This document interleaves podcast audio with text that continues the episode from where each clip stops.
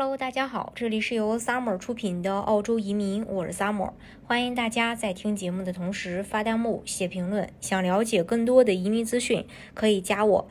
呃，今天呢，跟大家再来分享一下澳洲的 GTI。早在2021到2022财年，呃，来临前夕吧，移民局已经公布，在本财年澳洲杰出人才 GTI 项目的移民配额是一万五千个。与上一个财年持平，但是移民局官网 GTR 项目介绍里迟迟没有更新，直到呃这两天才同步呃这个配额明细。另外呢，还有一些其他的调整，比如说收入门槛提高。了解 GTR 项目的人都知道，GTR 项目里有提到申请人需要有能力达到高收入门槛要求，而这个高收入门槛要求每年七月一日会进行调整。之前是十五万三千六百澳币年薪，现在调高到了十五万八千五百澳币。该收入门槛要求不是要求申请人在申请 GTI 的时候必须已经达到这个水平，而是需要证明自己有能能力达到。还有就是 UR 在线系统更新。GTR 项目第一步是 UR 申请递交，而 UR 系统在新财年也有进行更新，包括文件上传大小限制调整、表格填写说明、文件上传说明等等。同时，移民局也明确说明 GTI 的 UI 不会过期，因此如有在等待中的 UR 无需重复递交。UR 阶段属于 GTR 项目的关键阶段。UR 系统看似简单，但是需要准备的支撑材料是非常关键的。因此，应对移民局的变更以及审理专业的加持，那就显得是特别重要了。还有十大领域的明细也出台，最新的变动，移民局将 GTI 十大紧缺领域有做进一步明确。对于各大领域的专业要求，一直以来也是众多申请人最关注的。咱先说这个资源领域。呃，包括的但不限于以下专业：工程、地质学、冶金学、废物管理、节能技术、提取与处理。二、农业、食品和农业技术领域，包括但不限于以下专业：育种技术、纳米材料、生物燃料、供应链和包装。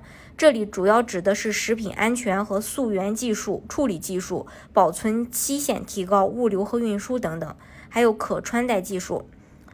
呃，第三个在能源领域方面，包括不限于以下专业：清洁能源、资源机器人、计算冶金、地质统计学、选矿、电池储能。第四，健康呃健康产业领域，包括但不限于以下专业：医学和生物医学技术、制药和疫苗研发、IT 生物化学、数字健康、可植入和可穿戴设备、基因组学。第五，国防、先进制造和航空领域，包括但不限于以下专业：天体动力学、卫星系统、火箭和航空电子系统、城市机动性、军事设备采办和支持、自动化和机器人、纳米制造、可持续制造和生命周期工程。六，循环经济领域，包括但不限于以下。专业生物能源、可持续生产、回收、废物处理、废物转化、能源技术、排放技术、生态无害的可持续制造。第七，数字技术领域包括但不限于以下专业：量子计算、网络科学、网络安全、人工智能、区块链、物联网、大数据、破坏性技术、智慧城市、机械学习、网络工程、云计算。第八，基建和旅游业领域。包括但不限于以下专业：旅行和旅游基建、水利基建、能源基建、区域发展。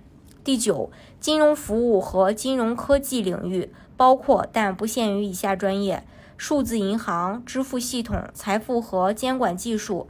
财富技术包括投资建议平台、理财机器人、数字经济平台、微投资平台。监管技术包括合规监测。合规风险评估、反洗钱、尽职调查等，还有区块链。第十，教育领域包括但不限于以下专业：在该行业内的新兴领域的尖端技能，开发先进教育系统和课程，改善澳大利亚的教育基础设施，数字数据和网络研究平台。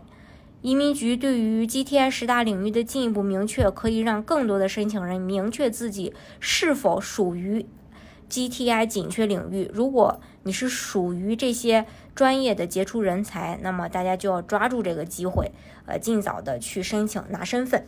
好，今天的节目呢，就给大家分享到这里。如果大家想具体的了解澳洲的移民政策的话，可以加我。